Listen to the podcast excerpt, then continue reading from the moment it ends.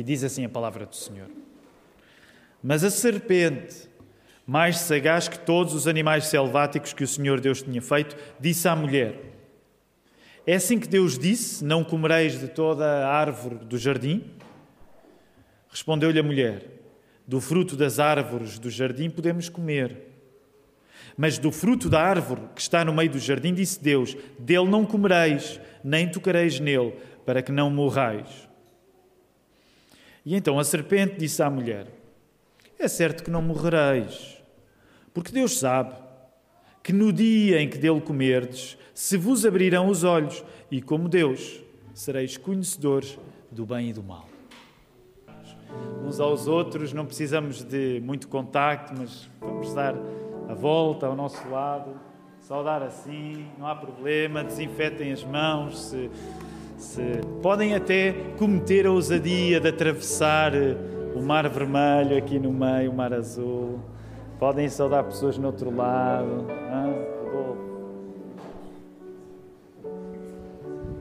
Eu tenho saudades, queridos irmãos, de saudar e dar assim umas voltas maiores.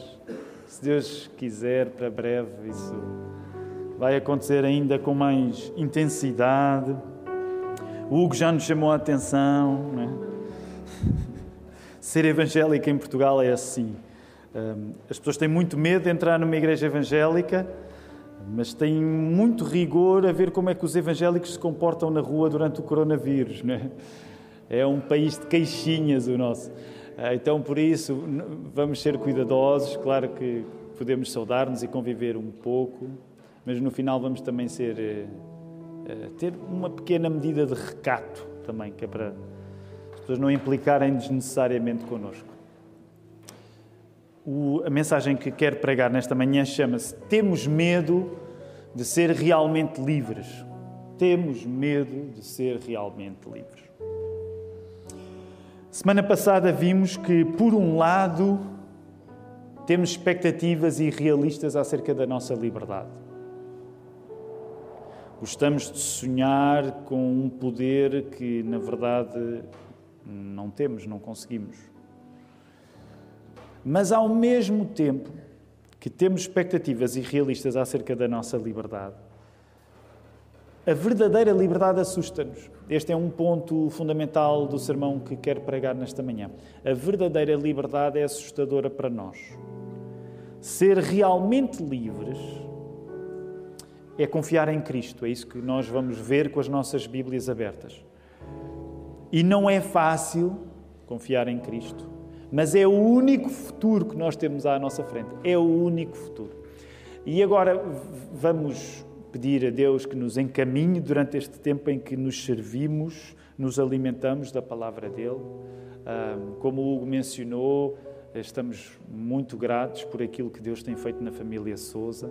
O Filipe esteve na, no, primeiro turno e ficou para a escola de Nical, entretanto voltou. Se Deus quiser, talvez ainda hoje a Rita e o pequeno Daniel possam regressar.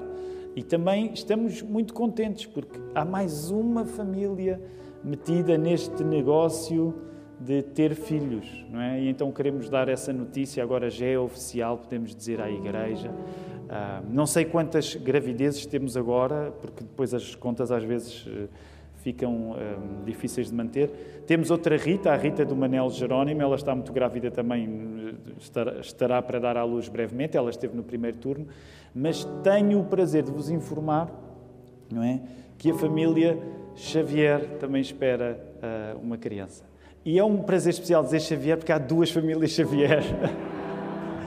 e este é aquele momento em que o Timóteo se vira para a Ruth e. É o Carlos e a Jéssica, a família, esta família Xavier da frente, não aquela família Xavier da frente. E então, nós estamos contentes, Carlos e Jéssica, Deus os abençoe. Já fizeram a primeira ecografia, já ouviram o primeiro batimento de coração, é sempre uma grande emoção, ainda por cima quando é, é, o primeiro filho. E portanto, nós vamos levar estas coisas todas a Deus em oração agora. Vamos orar. Deus Pai, ah, já vimos isto ainda na primeira reunião, no primeiro encontro. Ó Senhor, que é quando nós começamos a contar as coisas que tu estás a fazer acontecer na nossa vida, os sims que tu nos estás a dar. Ó oh, Senhor, nós até perdemos um pouco o jeito porque é tanta coisa. A verdade é que eh, nós confessamos uma grande tendência para nos queixarmos e pensarmos naquilo que gostaríamos e não temos, mas a verdade é que começamos a ver isto a acontecer com a família Souza, a maneira como Oh, querido Deus, esta família tem crescido não só em, em, em, filhos, tem crescido na nossa comunidade, no pastorado do Filipe, na entrega da Rita ao trabalho com as mulheres e pensamos também na Isabel, na Maria. Ao Senhor, nós pensamos no David e pensamos agora no Daniel e nós agradecemos por tudo aquilo que tu nos fazes ver a acontecer na vida real, na vida real, na família Souza. Senhor, nós agradecemos-te por aquilo que tens feito acontecer na vida da, da Jéssica, na vida do Carlos, ainda há um ano, quando celebramos o casamento deles. Ó oh, Senhor, tu tens feito crescer famílias na nossa igreja no último ano. Ó oh, Senhor, isso deixa-nos uh, uh, cheios de boa expectativa em relação àquilo que tu vais fazer e nós pedimos a tua bênção para a família Xavier. Ó oh, Senhor, nós agradecemos as pessoas que chegam, isto não é acerca de nós, é acerca de Cristo. Lembra-nos por isso que fazemos parte de uma multidão que vai muito além de nós. Ó oh, Senhor, nós pensamos nas igrejas que nesta hora estão abertas aqui em Portugal, por todo o mundo, para pregar a tua palavra de salvação, que tu faças a salvação acontecer, Senhor e que a possas fazer acontecer aqui também, se for essa a tua vontade, porque isso é a melhor coisa que nós podemos ver a acontecer, é a vida nova a ser dada. Por isso nós agradecemos a vida nova dos bebés, mas agradecemos a vida nova que tu trazes àqueles que já não são bebés, quando nós nos encontramos contigo. Guia-me na pregação desta palavra, que a nossa atenção possa estar inteiramente captada pelo pelo Teu Espírito Santo, por aquilo que Ele nos quer dizer, por aquilo que Ele nos quer dar, pela alegria que Ele quer aumentar, pela fé que Ele quer fazer acontecer nas nossas vidas. E nós não oramos isto nas nossas capacidades, que são escassas, mas subscrevemos esta oração em nome do nosso Senhor, que nós queremos ver, rosto a rosto, o nosso Senhor Jesus Cristo, que nós amamos, e por isso toda a Igreja diz: Amém. Vamos voltar ao texto, queridos irmãos, Gênesis, primeiros cinco versos. Uh, temos. Nas, semanas passadas, nas, nas, duas semanas anteriores, vimos que a serpente iniciou uma conversa com Eva, primeira mulher. Uh, a, a, pergunta que a serpente fez não foi uma pergunta qualquer, encontramos essa pergunta no verso 1. Foi uma pergunta insinuante, que mudou um pouco, quis reportar, a serpente quis reportar o que Deus tinha dito, mas desdisse aquilo que Deus tinha dito. Eva corrigiu, vimos isso na semana passada, no verso 2 e no verso 3. Mas a serpente não desarma. A serpente não desarma. E nós chegamos ao verso 4 e 5, que temos hoje à nossa frente, e vemos Satanás, porque é Satanás, em forma de serpente, que está conversar com Eva. E Satanás diz que não, não é como Eva disse no verso 2 e 3. É certo que não, que não vão morrer. Vejam o vosso verso 4. Não, não morrereis. Não só vocês não vão morrer, sugere o diabo, como vocês vão viver mais e vão viver com mais conhecimento. E aqui nós encontramos um ponto de partida para este sermão, nesta manhã que é tu, da mesma maneira que Eva e Adão foram tentados no, no início de todas as coisas, tu és tentado hoje, 19 de setembro de 2021, tu és tentado julgando que fora da palavra de Deus há vida e que essa vida até é maior porque supostamente dá liberdade para mais. Não, vocês não vão morrer. Não, vocês podem comer, vocês não vão morrer.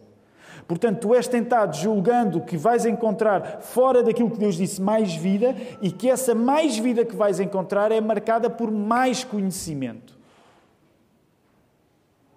Já pensaste, esta história tão antiga que nós acreditamos que é completamente verdadeira, acreditamos que é a palavra de Deus, mas esta história tão antiga continua a descrever uma boa parte daquilo que nos acontece hoje no século XXI. Tu, quando vês pessoas a afastarem-se do cristianismo, no geral, elas vão invocar isto mesmo. Ah, sim, eu passei pelo cristianismo, fui educado no cristianismo, mas hoje compreendo melhor as coisas. Hoje tenho uma vida melhor fora da religião onde fui educado e sei mais. Já viste que raramente alguém que se afasta da fé cristã o faz invocando o que sabe menos, que antigamente sabia mais e que agora sabe menos? Pode haver uma outra exceção, mas no geral as pessoas que se afastam da fé dizem: Olha, eu hoje vivo melhor, a minha vida é melhor, a minha vida é maior e eu hoje sei mais do que sabia durante aquela altura. Porque essa era a tentação que já estava a acontecer naquele tempo e que acontece no nosso tempo também. Não!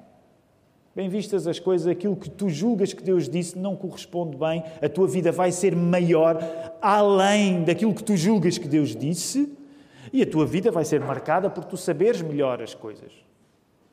Por isso é que as pessoas que se afastam da fé e se afastam do cristianismo em particular, geralmente transmitem uma ideia de que sabem mais agora. E por isso é que, mesmo no nosso contexto, na nossa cultura, ter uma fé religiosa muito mais facilmente é descrito como uma possibilidade de ignorância do que como uma possibilidade de conhecimento. A tese da serpente continua a prevalecer hoje. Se tu ficares longe de Deus, tu não vais ter menos vida, tu vais ter mais vida. E vai ser uma vida mais marcada pelo conhecimento. Por isso é que os ex-crentes, e nós não acreditamos propriamente em, em ex-crentes, mas eles geralmente têm uma aura de pessoas que sabem mais do que aqueles que continuaram a crer. Meu querido, ao dizer-te isto, pensa nisto. Isto é a coisa mais antiga, desde que o mundo é mundo, que a tentação é esta. Mais ainda, nós somos tentados a desejar a qualidade de Deus. Não somos só tentados a achar que longe de Deus temos mais vida e que essa vida é marcada por mais conhecimento, mas somos tentados a desejar a própria qualidade de Deus. Repara aí um detalhe no verso uh, 5 que eu quero sublinhar. Volta aí ao verso 5. Deus sabe que no dia em que dele comerdes, portanto, do fruto da árvore do conhecimento do bem e do mal, se vos abrirão os olhos, é por isso que esta série de mensagens se chama Olhos Abertos, é? porque é, é, esse o produto que a serpente quis vender. Deus sabe que no dia em que dele comerdes, se vos abrirão os olhos e e agora sublinha mentalmente o que aí está. Se fores daqueles que sublinha a Bíblia, eventualmente sublinha a Bíblia e como Deus, e como Deus, sereis conhecedores do bem e do mal. O que está em causa é a serpente sugerir a ideia de que qualidade humana, para ser qualidade, tem de ser como uma qualidade divina. Se quisermos ir mais longe e regressarmos, por exemplo, ao exemplo, ao assunto da semana passada, que era a liberdade, o que está em causa a serpente é a inventora da tese que a liberdade humana, para ser liberdade, tem de ser igual à liberdade divina. Como quem diz: se tu não viveres como Deus, não tens grande vida. Para a vida ser boa, tem de ser como Deus, tem de ser à medida de Deus. Nesse sentido, nós podemos dizer que somos criaturas com o complexo do Criador. Nós somos criaturas com o complexo do Criador. Nós somos constantemente tentados em poder viver uma vida que não seja de criatura, mas que seja uma vida de Criador. Uma das conclusões que tiramos daqui é que a serpente é a suprema invejosa. Lembram-se, há duas semanas, quando estávamos a entrar no texto, eh, uma das coisas que quis partilhar convosco foi dizer-vos que de facto, temos de assumir uma certa frustração intelectual, na medida em que, se tu quiseres que a Bíblia te explique a raiz do mal, tu nunca tens uma explicação. Atenção, eu não estou a dizer que a Bíblia não diz nada sobre o assunto, mas é verdade que podemos generalizar e dizer que a maior preocupação da Bíblia não é explicar o mal, mas é resolver o mal. Tanto que os textos que falam mais acerca do início do mal, e agora não estamos a falar do Gênesis 13, que é o início do mal em nós, Adão e Eva. Mas o início do mal, porque é que Deus criou um mundo onde o mal pode existir? Os textos que mais falam sobre isso é Isaías 14, 12 a 14 e Ezequiel 28, 13 a 17. Quando nos explicam, são textos que não são muito simples, mas nos explicam que o aparecimento do mal começou com uma rebelião de Satanás, que era um anjo, e de outros anjos. Portanto, significa que a Bíblia, de facto, não tem a preocupação de te responder de uma maneira, vamos dizer assim, completamente racional acerca do aparecimento do mal. A Bíblia quer resolver o problema, mas a Bíblia de facto não tem essa explicação. E quando nós vamos para estes textos, por exemplo, em Isaías, não precisamos de ir lá, tu depois em casa podes ver, Isaías 14, Ezequiel 28, uma das coisas que nós vemos é que no processo de Satanás cair, a inveja faz parte dessa cena. A inveja faz parte dessa cena. A serpente não sabe viver sem querer ter o mesmo que Deus tem. Por isso mesmo, sabem, uma das coisas que repetidamente dizemos uns aos outros, lembrem-se, lembrem-se, o único Criador é Deus. Satanás não cria nada. Ainda esta semana conversava uh, tinha uma conversa com, com, num contexto de, de, uma entrevista através da internet, mas uh, falava um dos riscos. Nós cristãos às vezes damos, damos por nós a cair numa ideia que pode ser muito bem intencionada, mas é bastante herética, uh, que é a ideia de que o mundo é uma luta eterna entre o bem e o mal. E não é. O mundo não é uma luta eterna entre o bem e o mal, porque eterno só Deus é. O mal não é eterno, o mal apareceu. Não é fácil compreender estas coisas. Eu hoje não vou muito fundo na filosofia, mas a luta não é, a, a vida não é uma luta eterna entre o bem e o mal. E havia uma corrente filosófica e religiosa que acreditava nisto, que era o chamado manicaísmo, de Mani.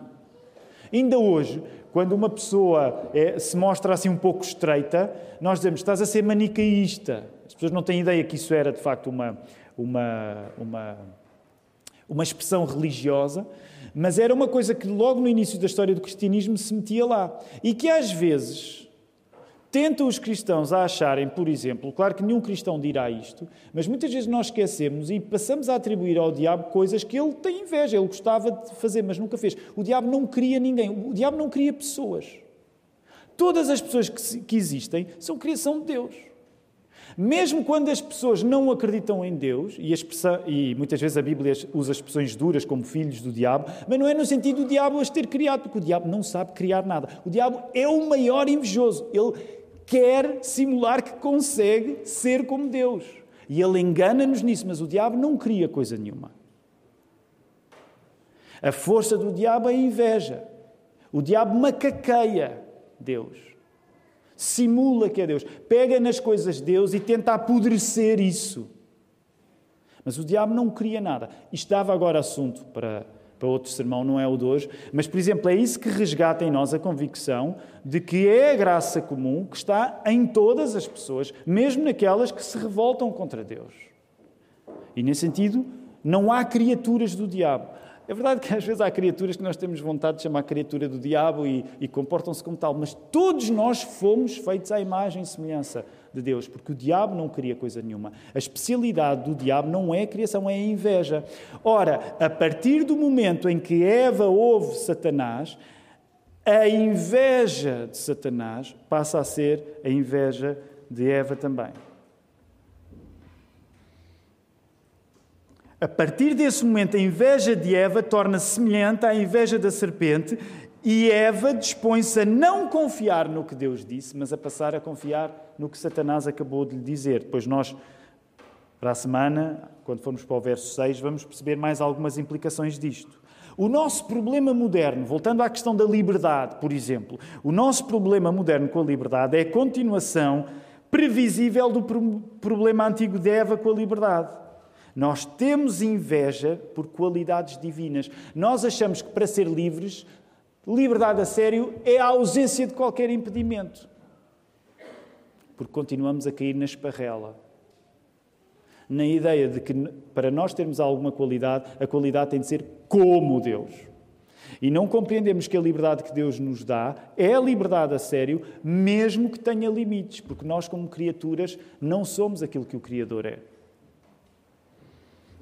A partir do momento que Eva acredita que comendo ela pode ter o mesmo conhecimento de Deus, ela já caiu.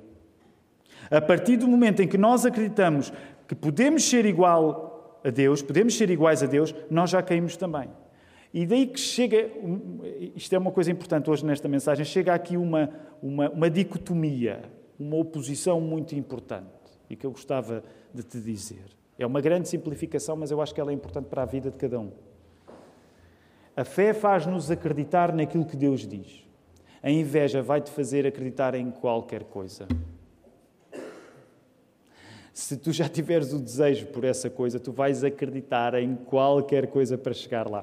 Pensem na vossa vida. E eu sei que há personalidades diferentes, há temperamentos diferentes, há pessoas de certa maneira mais uh, proativas e outras mais passivas. Todos nós temos os nossos momentos mais proatividade e mais passividade. Portanto, todos nós conhecemos também a capacidade de ser coisas opostas. Mas pensa nos momentos na tua vida em que tu foste captado por algum desejo. A probabilidade é que quando tu foste captado por algum desejo, que eventualmente fosse a inveja de tu teres alguma coisa que outra pessoa tem ou de tu seres alguma coisa que outra pessoa é, a partir desse momento tu tens um combustível, tu acreditas em qualquer coisa desde que consigas ser ou ter aquilo que passaste a invejar. Por isso mesmo, nós somos criaturas movidas a desejo. Se o nosso coração for captado pelo desejo de ter alguma coisa, ser alguma coisa, nós não paramos enquanto não chegamos lá. E, é, já, já pensaste no contributo da inveja para isso? Porque é que ele pode? Vemos alguma coisa em alguém que tem, alguém tem alguma coisa, o que é que ele pode? Porque é que eu não posso? Nós não precisamos dizer estas palavras em voz alta, porque a maior parte das vezes nós não pensamos em voz alta. Não vamos na rua a pensar em voz alta. Mas quando o nosso coração é captado e se a inveja faz parte aí, nós ganhamos, nós dispomos a acreditar em qualquer coisa, desde que no final nós consigamos pôr mão naquilo que desejamos ter ou naquilo que desejamos ser. E ao dizer-te isto, digo, porque somos uma sociedade anónima de recuperação de invejosos. Muitos de nós lutamos contra o pecado de inveja. A ironia é que quando tu olhas para a Bíblia, querer ser mais livre do que deves é perderes a oportunidade de seres livre como Deus quer. Daí querer sugerir que neste processo estonteante de nós invejarmos uma liberdade fantasiosa, fora das nossas possibilidades enquanto criaturas, talvez aquilo que mais te assuste, talvez aquilo que te mais assuste, seja tu seres livre como Deus quer que tu sejas livre. Então eu sei que pode parecer contraditório, porque ainda a semana passada parece que nós estivemos a dizer que uh, nunca vais. tens expectativas exageradas em relação à liberdade. E agora pode parecer contraditório estar a dizer que tu tens medo de ser livre, mas as duas coisas fazem parte daquilo que a Bíblia te está a dizer. Por um lado, de facto, nós temos expectativas fantasiosas em relação à liberdade, e por outro lado, nós temos medo da liberdade como ela é apresentada na Bíblia. E qual é a liberdade que Deus te permite, a liberdade que Deus te quer dar e que, paradoxalmente, Adão e Eva puseram a perder? E não quero estender muito neste à parte. Adão e Eva puseram a perder, a culpa não é deles, a culpa é deles, mas é culpa tua ao mesmo tempo. Nós acreditamos, usando uma linguagem eh, mais teológica, é um princípio federativo, no sentido de federação, que é representação. Nós acreditamos que estávamos lá Adão e Eva. Não tem nada a ver com transmigração de almas. Era só Adão, era só Eva que estava lá, mas eles foram o primeiro homem e a primeira mulher. Se fosses tu o primeiro Adão, ou se fosses tu a primeira Eva, tu terias feito a mesma coisa. E essa liberdade que Deus lhes deu, eles deitaram a perder quando passaram a confiar na serpente. A partir do momento que Adão e Eva confiaram na serpente, eles passaram, mesmo que não fosse a intenção deles, a desconfiar de Deus. A partir do momento em que eles confiaram na serpente, a palavra da serpente passou a ser a última acerca da realidade que o jardim era. E a palavra de Deus passou a ser ultrapassada acerca da realidade que o jardim era. A partir do momento que Adão e Eva confiaram na ideia de que poderiam ser tão conhecedores como Deus, tão livres como Deus, eles quebram a confiança que tinham nele. Isto depois tem uma, uma orientação mais teológica. O Marco vem aí para a semana, se Deus quiser, e vai arrumar a casa e vai explicar estas coisas todas que nós não temos, que eu não tenho tempo agora para explicar, mas tem a ver, por exemplo, com o pacto Ok? Já aqui nós vemos que há um pacto que está a ser quebrado, há uma aliança que está a ser quebrada. A confiança na palavra de Deus está a ser quebrada porque de repente aquelas duas pessoas passam a confiar na serpente em vez de confiar em Deus. Isto significa já uma quebra de confiança, uma quebra numa aliança. Mas isso o Marco vai explicar-vos. You go. Logo, e é aqui que quero chegar assusta-nos, assusta-nos nós sermos livres como Deus quer que nós sejamos livres. Nós temos medo de uma liberdade que é a liberdade real, porque ela tem um tamanho, e o tamanho dessa liberdade é tu confiares em Deus. Nós acreditamos que, que a verdadeira liberdade é tu confiares em Deus. Sabes? Vamos ter de fazer uma, uma perspectiva panorâmica muito grande na Bíblia. Não precisam de folhear as vossas Bíblias, mas eu gostava que neste momento, pelo menos, fizessem um esforço de memória àqueles que têm maior familiaridade com o texto bíblico, eh, de tentar recordar algumas coisas fundamentais da Bíblia acerca do seu início e acerca do seu fim. Portanto, do Gênesis ao Apocalipse. Como muitos sabem, aliás, não esqueçam, quinta-feira, se têm alguma pergunta, tomem nota, enviem para geral.igrejadalapa.pt. Mesmo se estiver a assistir e não pode estar cá, pode enviar as suas perguntas, elas abençoam a igreja toda. Portanto, se houver perguntas, tragam. À quinta-feira nós temos sempre mais liberdade de nos ouvir uns aos outros, é um culto neste sentido mais participado, mais informal, e isso tem sido uma benção para nós. Mas uma das coisas que gostaria que tu fizesse nesta hora, se tens algum conhecimento bíblico, é que pudesses ter uma, uma leitura em arco rápida. Uh, eu tenho o hábito de fazer uma leitura anual da Bíblia todos os anos, é o mínimo que se pode pedir a um pastor. Uh, já tentei esquemas diferentes. Acabo por fazer o esquema bruto, que é cinco capítulos por dia, porque dá para os dias em que falhamos, uh, e começo no Gênesis e termino no Apocalipse. Uh, e isso significa que, por exemplo, acabei de ler o Gênesis agora e estou quase a terminar o Êxodo. E uma das coisas que fica muito claro do Gênesis ao Apocalipse é que confiar em Deus é assustador.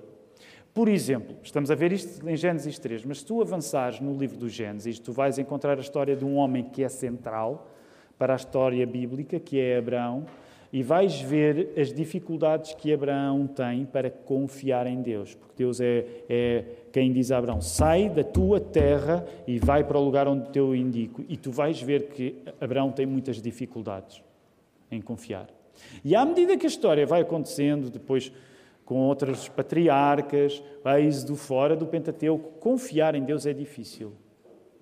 Essa liberdade de confiar em Deus é difícil. Quando chegas aos, ao, ao, ao, Novo Testamento e aos Evangelhos, a história de Jesus em particular, ainda mais claro isso é. Jesus, que é o culminar de toda a história do Velho Testamento, Tu notas que há muitas pessoas, quando Jesus encarna, quando Jesus tem o seu ministério, há muitas pessoas que são tocadas e mudadas pela vida de Jesus, mas podemos dizer assim desta maneira: a maioria tem muita dificuldade em aceitar Jesus, a maioria tem muita dificuldade em aceitar o que Jesus diz, porque o próprio Jesus se apresenta como o caminho, a verdade e a vida. Neste sentido, o próprio Jesus se apresenta como a liberdade.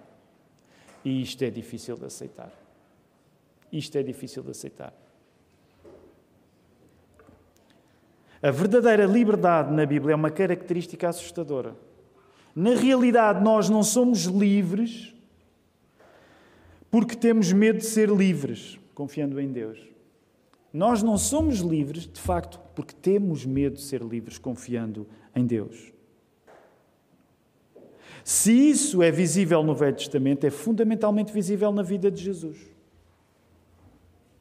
As pessoas temem quando Jesus se apresenta como a salvação. Há, por exemplo, um exemplo clássico, muitas vezes é mencionado. As pessoas estão bem, por exemplo, enquanto Jesus multiplica pães. Isso é um nível fácil de aceitar Jesus. Tenho fome, também é verdade que elas foram para ouvi-lo. Tenho fome, ele multiplica pães. E, com multiplicadores de pães, nós damos-nos bem, no geral, certo? Se alguém faz multiplicar comida, no geral, está tudo bem. Agora, quando o próprio Jesus diz: Olha, o verdadeiro pão sou eu, o que é que isso significa lá no Evangelho de João? As pessoas retiram-se.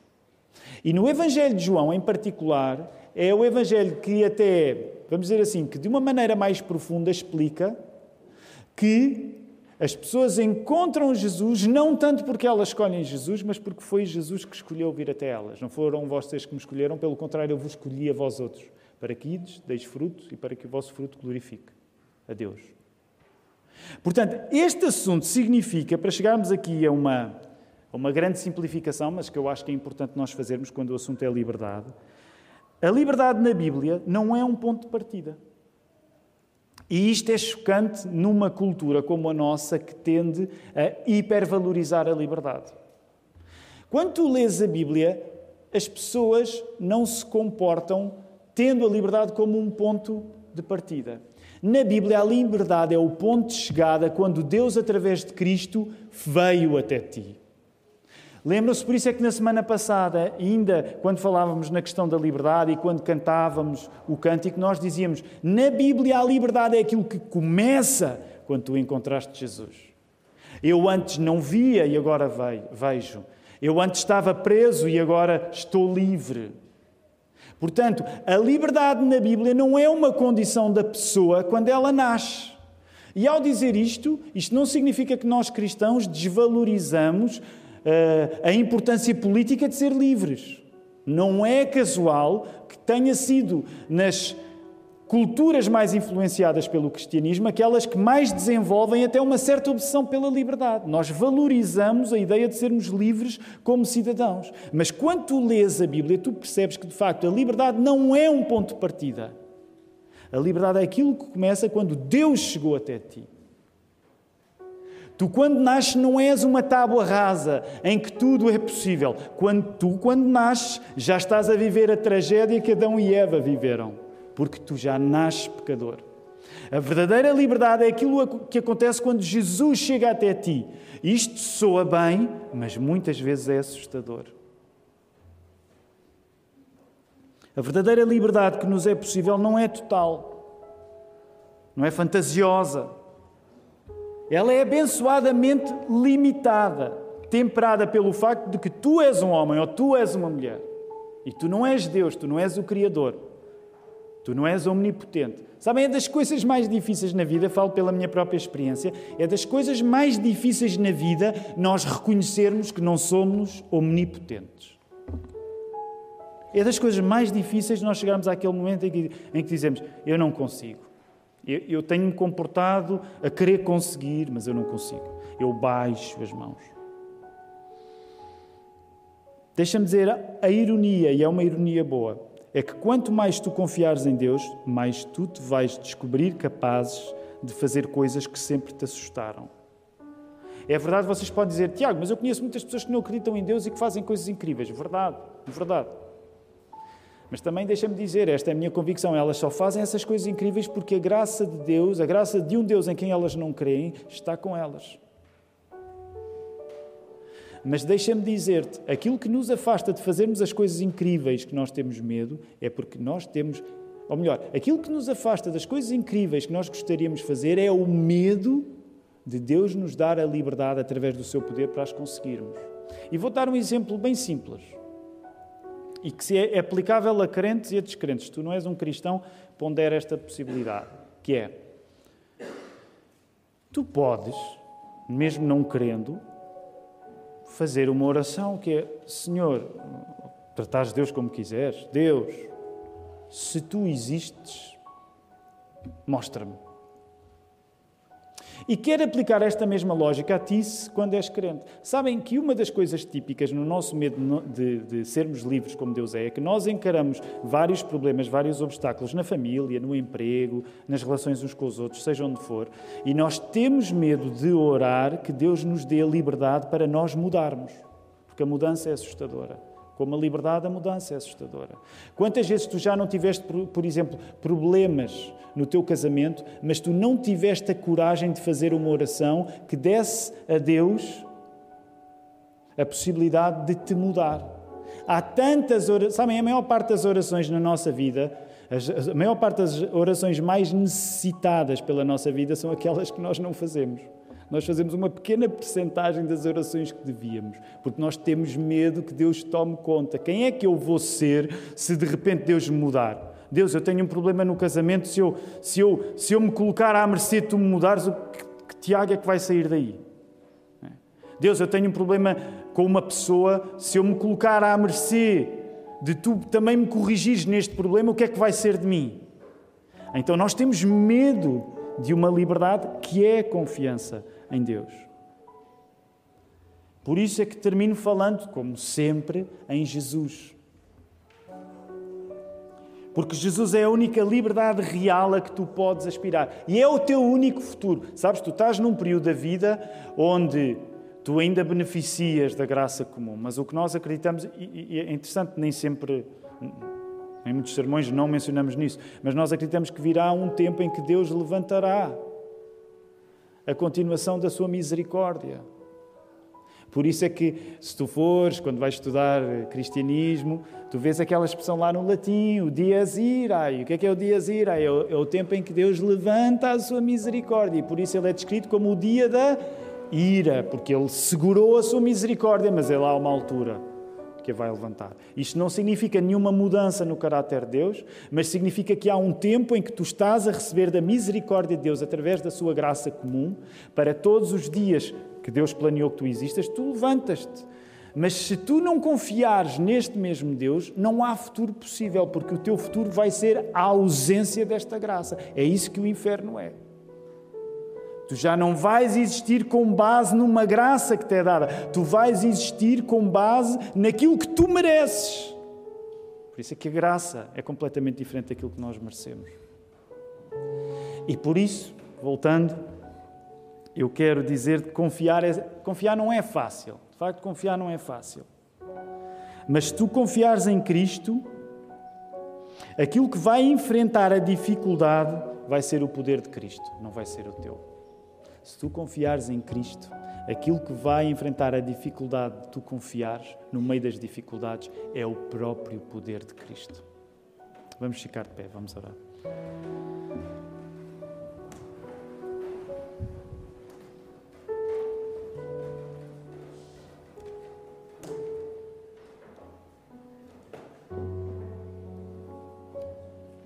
Querido Deus, obrigado por estarmos juntos em igreja.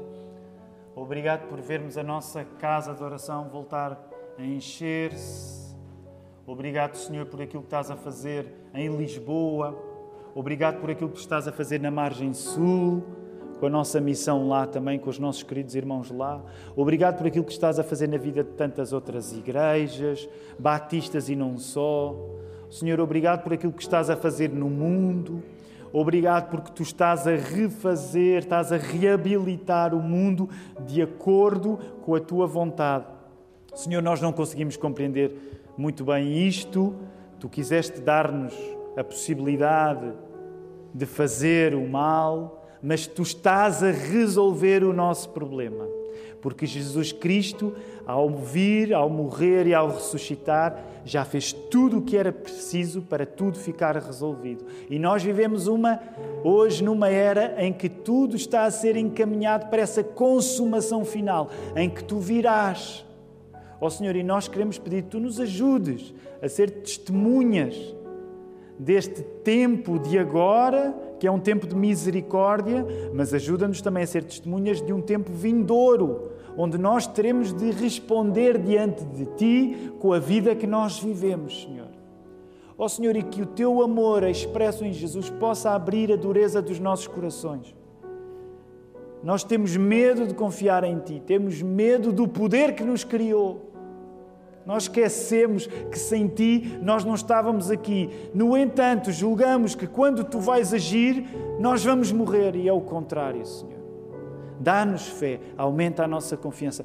Faz deste, Senhor, um dia de descanso na tua palavra, mas que amanhã, sendo da tua vontade, tendo as tuas misericórdias renovadas para nós, nós possamos trabalhar com ânimo, com alegria, com esperança para transmitir, com uma esperança que nos levanta a nós próprios, Senhor, e que serve para a ajuda dos outros. Recebam a benção do Senhor. Que a graça do Senhor Jesus Cristo, o amor de Deus Pai e a comunhão do Espírito Santo sejam com todos vós neste dia, agora e para todo o sempre. Amém, queridos irmãos. Nós podemos ficar sentados.